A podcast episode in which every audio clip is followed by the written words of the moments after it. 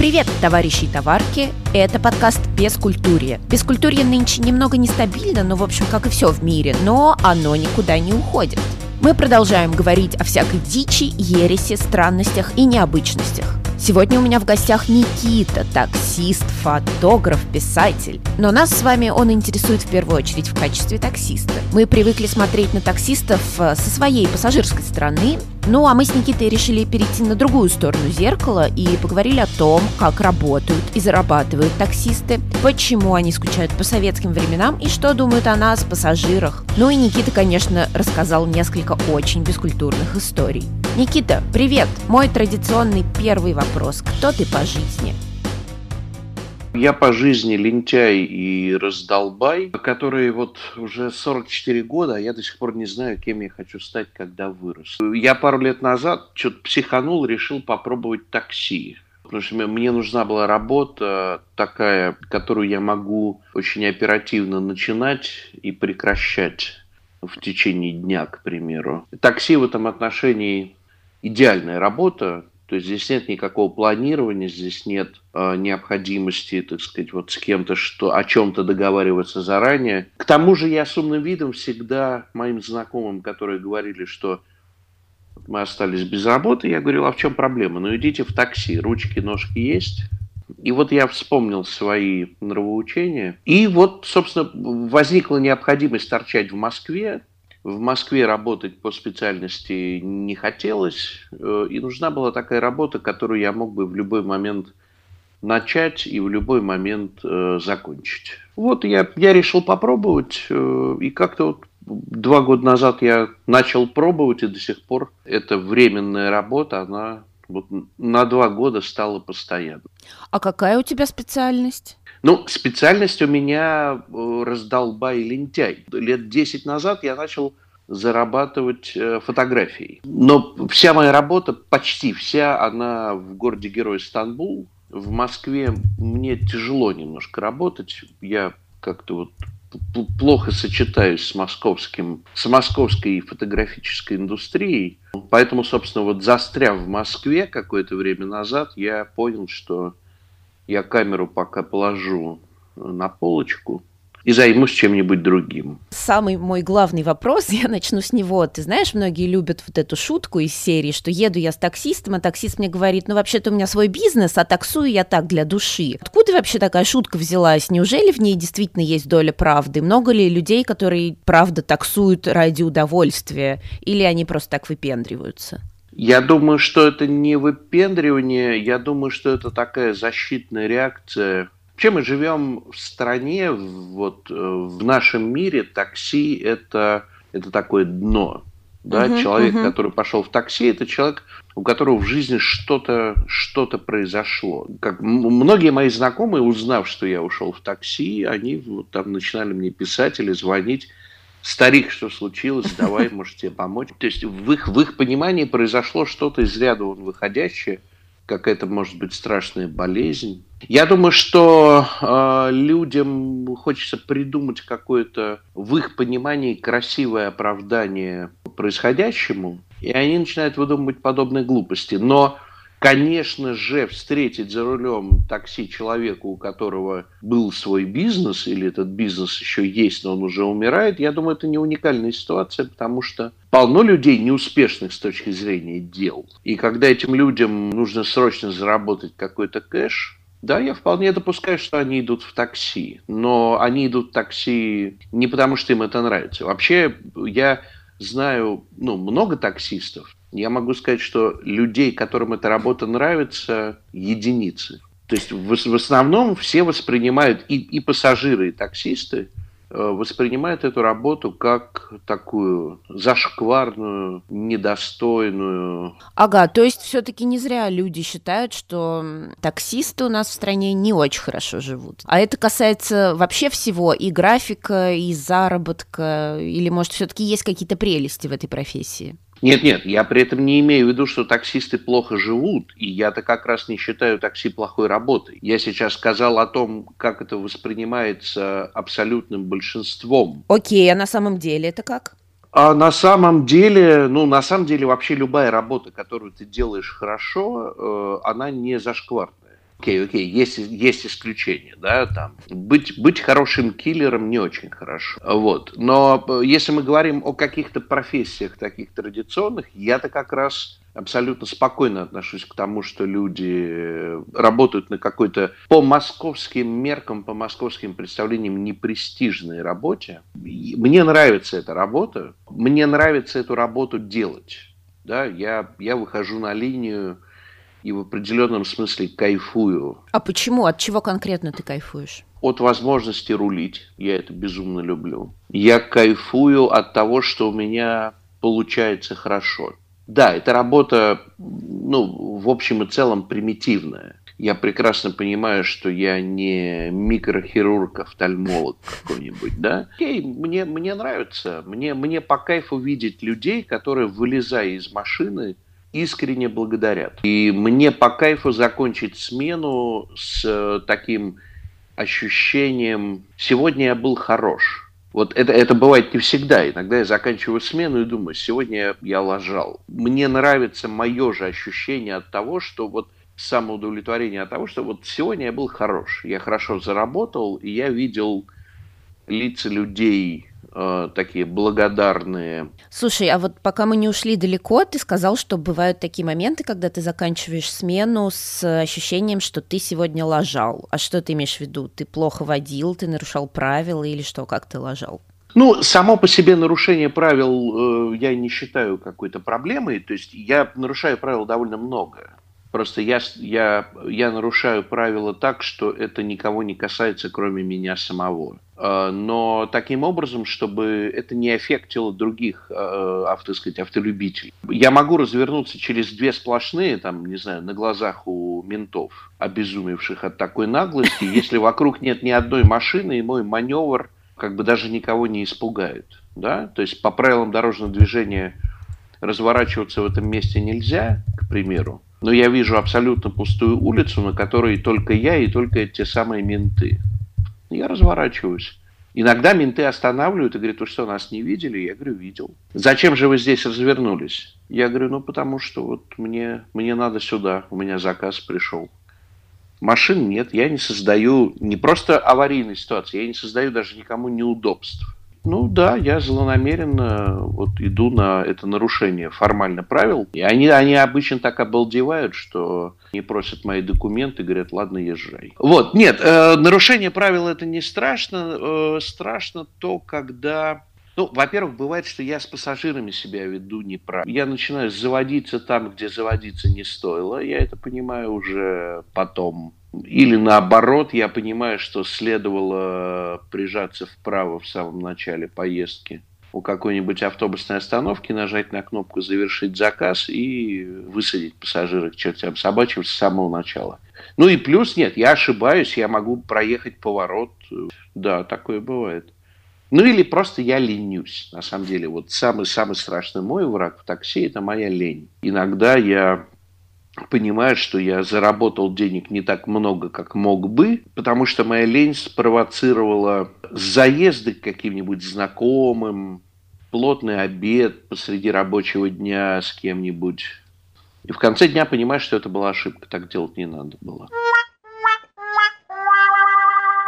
Окей, ты в Яндекс Такси или где ты работаешь? Ну, э, э, смотри, я говорю, я не в Яндекс Такси работаю. Ага. Я принимаю заказы которыми меня снабжает Яндекс Такси. Да, расскажи, пожалуйста, как это работает, потому что не раз, ну, наверное, сам знаешь, были какие-то скандалы с таксистами, и Яндекс Такси потом такой типа, да нет, мы просто агрегатор, мы ни за что не отвечаем. А как вообще получается? То есть ты э, самозанятой? Самозанятой, да. Значит, но в данном случае это не имеет совершенно никакого отношения. Есть таксисты. Это люди, которые ездят на желтых автомобилях с шашечками, ну или на белых автомобилях с желтыми полосками. Там, в зависимости от того, получена лицензия на этот автомобиль в Москве или в Московской области. Они прежде всего таксисты. И они являются перевозчиками. То есть разница здесь в том, что если, допустим, водитель как э, ИПшник или самозанятый, то перевозчиком является он. А если человек на машине парковый, работает через какой-нибудь таксопарк, то перевозчиком является таксопарк. Вот. А следом возникает вопрос, а где этому таксисту брать пассажиров? Ну, то есть можно встать на площади, как Адам Козлевич, табличкой «Эх, прокачу», и ждать, пока к тебе подойдут люди и скажут, дорогой, пожалуйста, прокати. Да, угу. у каждого таксиста на передней панели, на торпеды есть табличка с э, там, тарифами. Можно просто взять и вот предложить людям совершить э, поездку. Но, как мы понимаем, в 21 веке, когда такой способ э, поиска клиентов, он не оптимальный. Поэтому всяческие компьютерные, айтишные черти придумывают такой э, способ для, для получения клиентов. Поэтому э, совершенно правильно отвечает условный там Яндекс, Ситимобил и любой другой сервис, что, ребята, мы не перевозчики. Они действительно не перевозчики. Они э, связующее звено между человеком, который захотел куда-то поехать, и человеком, который готов куда-то отвезти. Ну, как грубо говоря, вот представь себе, мы с тобой заходим на сайт Booking.com. Мы заходим на сайт Booking.com и говорим, что нас интересуют в таком-то городе отели, там, не знаю, четырехзвездочные. И нам это поисковый, как бы поисковик, он на, ищет нам подходящие варианты. И мы заказываем какой-нибудь отель. Угу. Мы же не говорим, что мы, мы едем отдыхать в отель Booking.com. Мы едем отдыхать в отель, который называется так-то, так-то. Просто мы нашли этот отель через Booking.com. Да, но если, например, э, мы приехали, заплатили э, за номер, и потом оказалось, что в этом номере живут какие-нибудь там, не знаю, тараканы или еще какие-то проблемы, мы не можем в Booking.com прийти и сказать, верни нам деньги. Booking.com скажет, окей, послушай, я попробую поговорить с хозяином этого отеля, может быть, он согласится вернуть э, предоплату, но не, но не более того.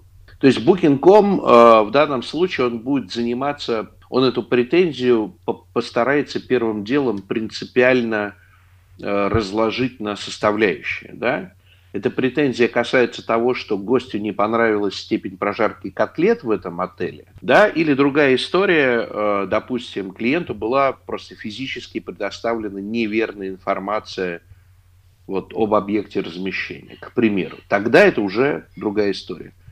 И с Яндекс Такси то же самое. Если через сервис Яндекс Яндекс Такси э, или любой другой сервис заказать машину, которая должна соответствовать, по мнению сервиса, каким-то требованиям, а приедет машина, которая не соответствует, пассажир пишет в этом случае в поддержку, ребята, ко мне приехала, там, не знаю, машина не соответствующая, там, водитель, там, который там делал то-то, то-то и то-то. И в этом случае Яндекс вернет деньги, там, даст какие-то бонусы, скидки, не знаю, и так далее и тому подобное.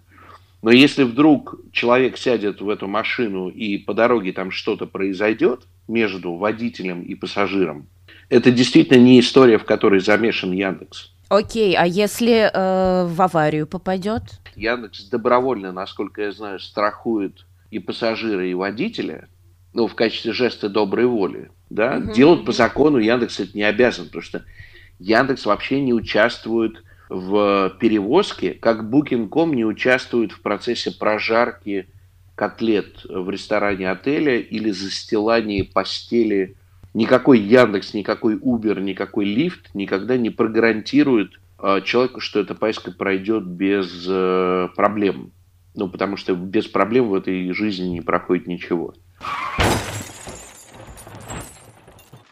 Слушай, а как насчет вот новости о том, что, например, Яндекс Такси собирается там каким-то образом проверять, сколько отдыхал водитель? То есть, ну, если, условно говоря, ты там едешь за рулем уже 20 час, то он просто перестает э, с тобой работать или что-то из этой серии. Имеют они, в принципе, право такое делать-то?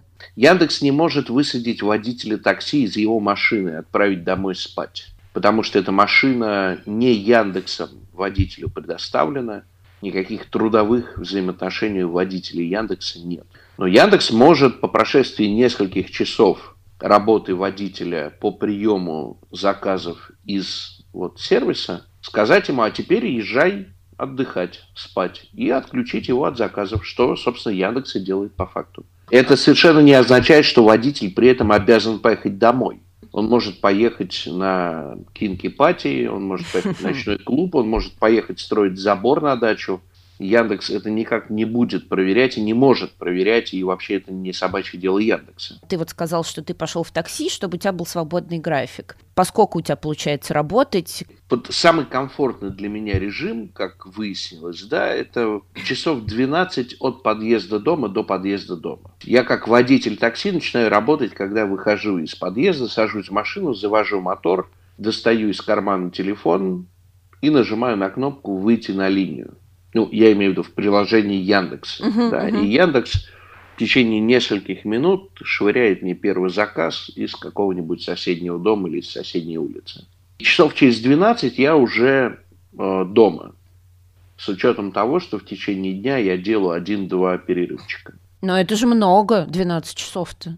Ну, 12 часов, но это чуть меньше, чем банковский клерчонок, который вернется домой после поездки на работу, э, да, в метро со всеми этими самыми делами. Только банковский Я... клерчонок сидит и, по сути, больше половины своего времени нифига не делает, а тебе, ну, как-то все-таки надо быть сосредоточенным все это время. Ну, да, безусловно. Ну, вот для меня лично абсолютно вот это комфортное время. То есть я, я за рулем не устаю.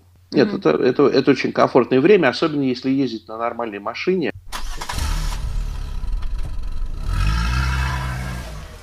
Можешь рассказать, эм, сколько, в принципе, удается заработать, например, таксистам? У меня много знакомых, у меня есть YouTube-канал, где угу. я пилю видосы, которые смотрят э, в основном мои коллеги. Здесь очень большая дисперсия. Я думаю, что вот если мы возьмем ну, почти любую профессию, плотник. А сколько зарабатывает плотник? Да хрен его знает. Есть плотники, которые зарабатывают много, а есть плотники, которые работают в минус, которые купят какой-нибудь какой-нибудь коловорот и какую-нибудь ручную пилу, да, и окажется, что заработают они даже меньше, чем они потратили на эти два инструмента, то есть они заработали в минус. Такси примерно такая же история. Многие таксисты, которые приходят подолгу некоторые остаются в профессии, да, они с одной стороны такие аксакалы, сексаулы, но с другой стороны они абсолютно не понимают, как работает такси вообще, как работает такси сегодня в частности. И они совершают ошибки, из-за этих ошибок они мало зарабатывают, из-за того, что они мало зарабатывают, они пытаются торчать на линии дольше, чем требуется, от этого они устают – из-за этого выходят на линию в еще более разобранном виде, от чего еще больше хамят, реже моют машину, ну и так далее. Замкнутый круг. Поэтому полно таксистов, полно людей, которые у которых не получается это предпринимательство. Грубо, грубо говоря, вот если, если мы говорим про Москву, я думаю, 1100 чистыми в Москве в такси зарабатывать можно не, не упарываясь. Это при этом будет не 5 дней в неделю по 8 часов за рулем, конечно же, да, это нужно будет больше времени проводить, но, опять же, если мы вернемся к такому утверждению, да, что таксист – это предприниматель. Но предприниматель, в принципе, я думаю, никакой предприниматель не может позволить себе тратить на работу времени столько, сколько тратит банковский клерк. А такси замечательно тем, что у тебя никаких инвестиций нет. А таксист элементарно приходит, берет э, в аренду машину и проинвестировав 2000 рублей в полный бак бензина, выходит и начинает зарабатывать деньги сразу, сейчас. Тут все совсем не, не так плохо. Ну, раз ты говоришь, что ты тусуешься в со- с сообществом таксистов, расскажи, пожалуйста, как вообще между собой у нас в России общаются таксисты? Бывают ли какие-то конфликты, не знаю, конкуренции или, наоборот, друг друга поддерживают ребята? Конкуренции нет, конкуренции, я думаю, нет. Разобщенность есть абсолютная, конечно, такая враждебность. Ну, скажем так, все таксисты, вот все, у кого не получается зарабатывать, они, конечно, очень э, злы на весь мир.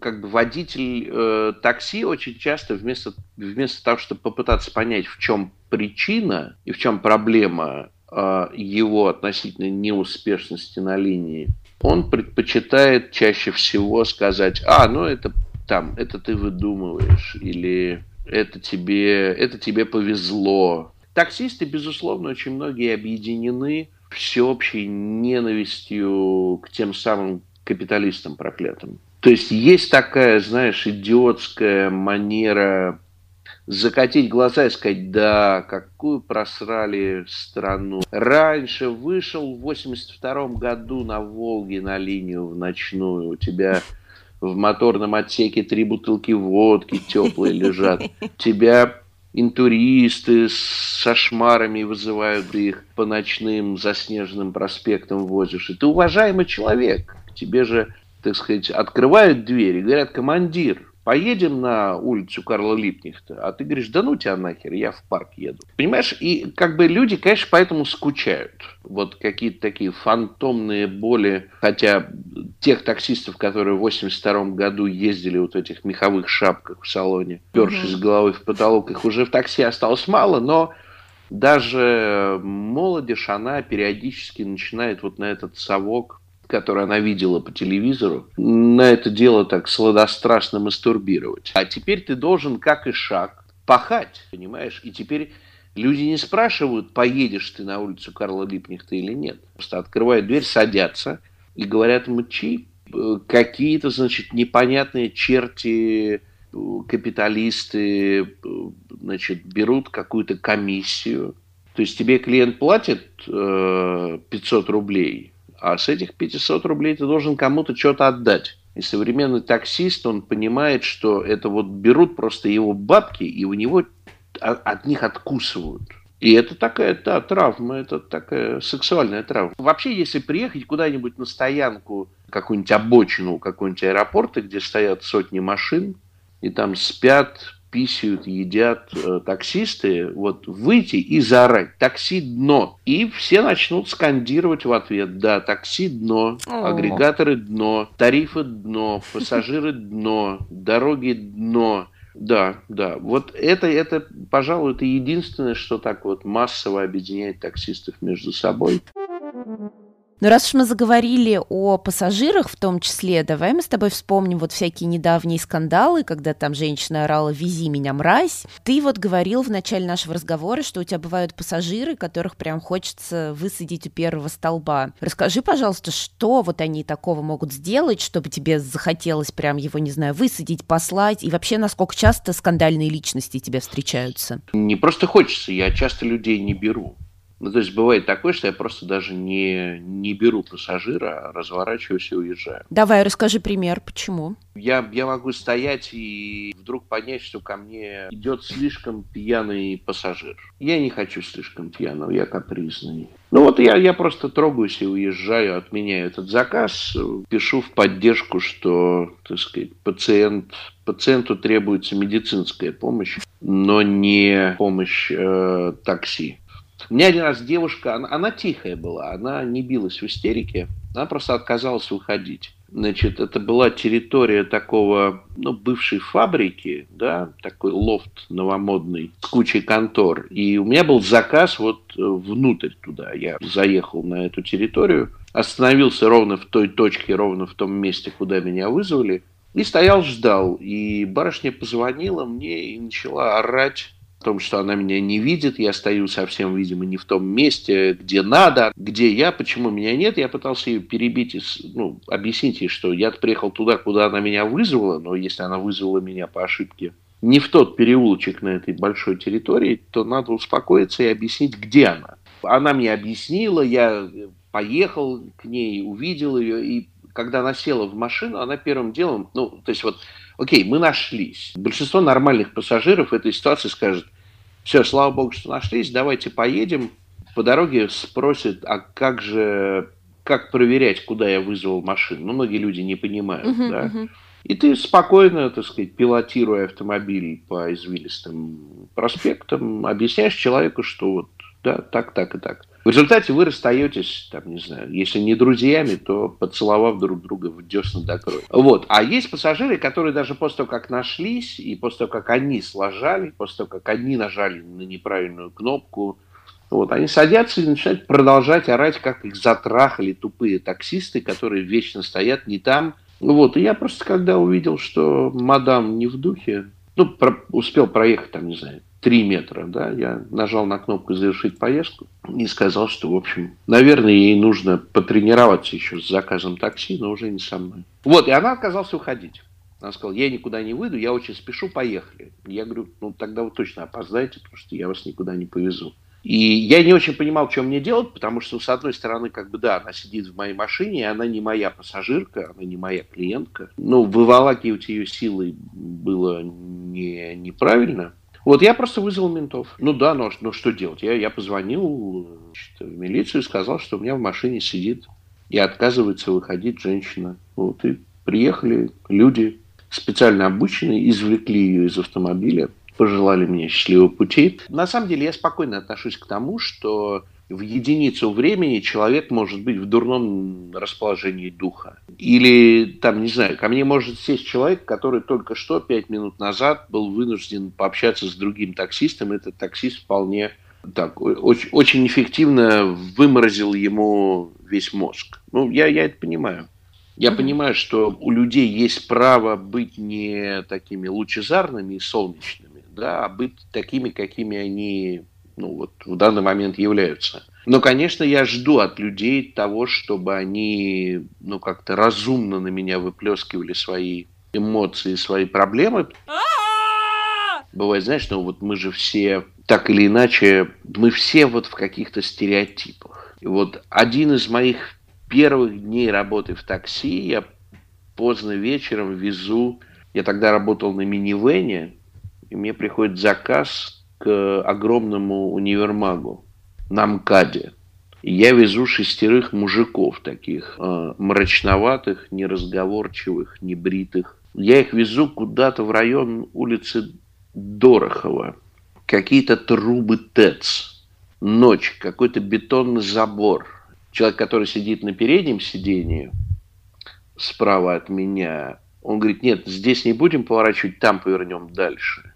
Мы сворачиваем в какую-то жуткую подворотню между двух бетонных заборов мимо остовов машин, то ли сожженных, то ли с разборки какие-то грузовые. Ну, то есть, ну, жутко. Я понимаю, что вот что им от меня нужно, думаю я. Ну, у меня, у меня есть немножко денег с собой, да. Я на сдачу вожу несколько тысяч э, в бумажнике. У меня есть пара мобильных телефонов. Один для работы, второй, так сказать, мой личный. Да? Ну, вряд ли их интересует, интересуют мои штаны. А вряд ли им интересен микроавтобус Citroën. Что с ним делать? Разобрать, чтобы кому продать, кто ездит на этих машинах? Да никто. И главное, их шестеро. Я думаю, нафига шестерых-то грабителей было так сказать, выпускать на, на меня.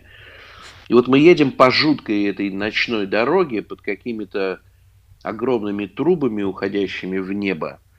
И выезжаем на площадку, где стоят бетономешалки и маленький ангар. И я понимаю, что в этом ангаре живут эти ребята. Они водители бетономешалок. Они просто ездили в конце рабочего дня в магазин, чтобы купить пожрать. И они мрачные, ну, потому что темно, потому что они устали, потому что они вот поработали, и им хочется поесть и отдохнуть. Когда они вышли из машины, они мне начали объяснять, как мне развернуться и как выехать. И они мне предложили, мол, ты голодный? Идем, мы сейчас приготовим поесть. Да, те образы злодеев каких-то, mm-hmm, которые mm-hmm. я себе четко нарисовал, пока их завозил в эту дырку, я еще думал, вот, вот, вот, вот, вот теперь я понимаю, почему некоторые таксисты отказываются, там, я туда не поеду, я... Да, оказалось, что это абсолютно замечательные мужики, которые предложили мне пожрать. Потому что в их понимании я такой же... Э... Работяга. Ну, работяга, да. Вот такие, такие истории довольно часто случаются. Мы, мы очень часто себя накручиваем совершенно не по делу. Один раз я вез я, я приехал к роддому, прождав какое-то время пассажира, начал ему звонить. И трубку взял мужчина и сказал, какой такси, какой минивэн. Нет, мы ничего не вызывали.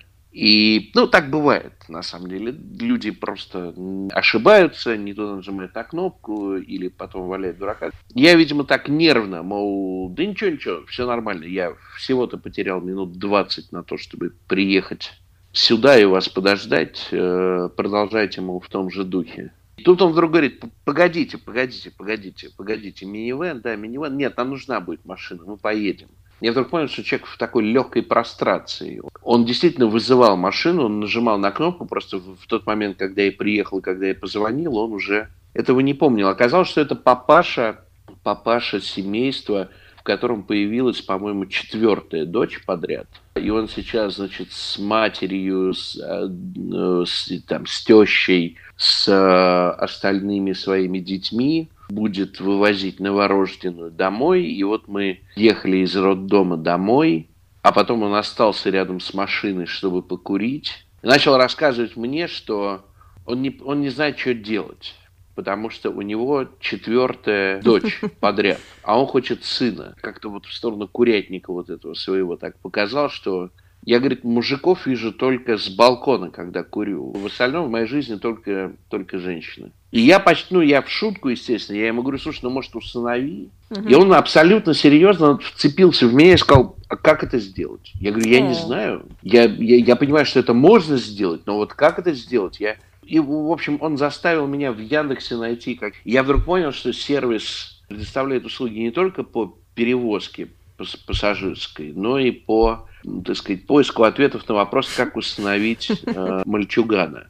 Вот, и он с горящими глазами сказал, все, я побегу. Я говорю, подожди, я говорю, может, ну, не рановато сейчас заводить об этом разговор? Он говорит, ничего, ничего, нормально, и убежал. А правда, что у пассажиров тоже есть рейтинг? Конечно. И пассажир его видит. А, его можно даже посмотреть. Открыть приложение и зайти в свой профиль, там будет рейтинг. Да. И его ставят да. сами таксисты, да? Да, этот рейтинг, он считается на основании оценок, которые ставит э, водитель пассажира. Так, ну бывало, что ты ставил супер низкий рейтинг? Конечно. А за что? За хамство и скажем так, злонамеренные, ну, почти жульнические ходы. Конечно, есть люди продвинутые достаточно, чтобы понять, как, как, как неправильно ввести оба адреса, с тем, чтобы поездка стоила заметно дешевле, чем она должна была бы стоить, если бы эти обе точки, если бы эти оба адреса стояли бы правильно. Это случается не часто, но это, это бывает. Ну, бывает, люди просто хамят, бывает, люди просто, ну, это, окей, слава богу, это редко бывает, да, человек может просто взять и закурить в салоне. Ну, тогда, собственно, я прижимаюсь вправо и вышвыриваю человека на улицу, но вслед он получает единицу, конечно. В основном, слава богу, это на самом деле была вещь такая для меня довольно удивительная. Я когда начал таксовать, я думал, что это будет такой беспросветный кромешный ад – а оказалось, что нет. Вот доля людей замечательных, ну, замечательных в формате поездки в такси. Я не знаю, может быть, он был замечательным пассажиром, а он вышел из машины и пошел расливать детей. Я... Но я имею в виду, что вот э, в, в жанре формата такси оказалось, что замечательных людей намного больше, чем я предполагал. Мне может не нравиться его пиджак, мне может не нравиться откуда он едет и куда он едет. Какая разница? Если он был при этом нормальным пассажиром, я ему ставлю пятерку. Так, а что касается твоего рейтинга, какой у тебя рейтинг, и бывало ли так, что тебе ставили прям супер низкую оценку? Ну, любому таксисту ставят периодически единицы, и мне, естественно, их периодически ставят. Сейчас mm-hmm. у меня рейтинг 4989. Но рейтинг постоянно плавает туда-сюда. Пункт номер один. Я не знаю, кто и какие оценки мне ставят. Ну подожди, а я думала, что обычно сразу после поездки, то есть пассажир там вышел, поставил, и ты понимаешь, ага, вот этот гад мне нет, единицу нет. поставил. Обновление рейтинга водителя происходит раз в день. А, вон и как. То есть проснувшись утром и выйдя на линию, я открою э, программу и увижу, например, что рейтинг у меня изменился. Ну, конечно, бывает там, не знаю, какая-нибудь семья большая с маленьким ребенком, они заказали машину без кресла, я, соответственно, без кресла. И я им говорю, нет, ребята, сорян, ребенка без кресла мы не повезем, и они решают, э, ну, чтобы уж, так сказать, не, не отказываться от машины, вызвать вторую с детским креслом, а часть гостей поедет на этой. Я понимаю, что люди недовольны, я понимаю, что они абсолютно искренне уверены, что мой отказ вести ребенка на коленках – это такая, такой иди, идиотический каприз. Я понимаю, что в этом случае я могу получить единицу. Ну и хорошо, ну ладно, я, я переживу. А собаку без перевозки повезешь? Да, собак я вожу. Я однажды вез вообще одну собаку. Девушка мне позвонила на подаче, сказала, вы знаете, вот поедет собака, лабрадор. Я говорю, да, никаких проблем. Она говорит, знаете, только мы собаку одну отправляем. Она у нас одна ездит на такси. Он, он говорит, он ведет себя очень хорошо, он сидит там внизу, в ногах, как бы вот, ну просто, ну я говорю, давайте попробуем. И вот я, я вез лабрадора, он был единственным пассажиром такси. На самом деле, на самом деле собаки, учитывая, что они чаще всего намного лучше, чем люди, я с большим удовольствием собак бы возил. Ну что, товарищи товарки, в следующий раз подумайте, прежде чем хамить таксисту. Так-то. Хотя, надеюсь, мои бескультурные слушатели достаточно интеллигентны, чтобы все-таки не хамить этим работникам тяжелого физического и психологического труда. А бескультурье, между тем, остро нуждается в мотивации, в ваших лайках, комментариях. Подписывайтесь, пожалуйста, на Бескультуре в Spotify, теперь-то можно. Apple Podcast, Google Podcast, Яндекс Музыки. Обратите внимание на Instagram, подкаст Cultureless. Там дополнительно дополнительная порция дичи. Ну и предлагайте себя в качестве гостей. А Бескультурье вернется на следующей неделе. Всем пока!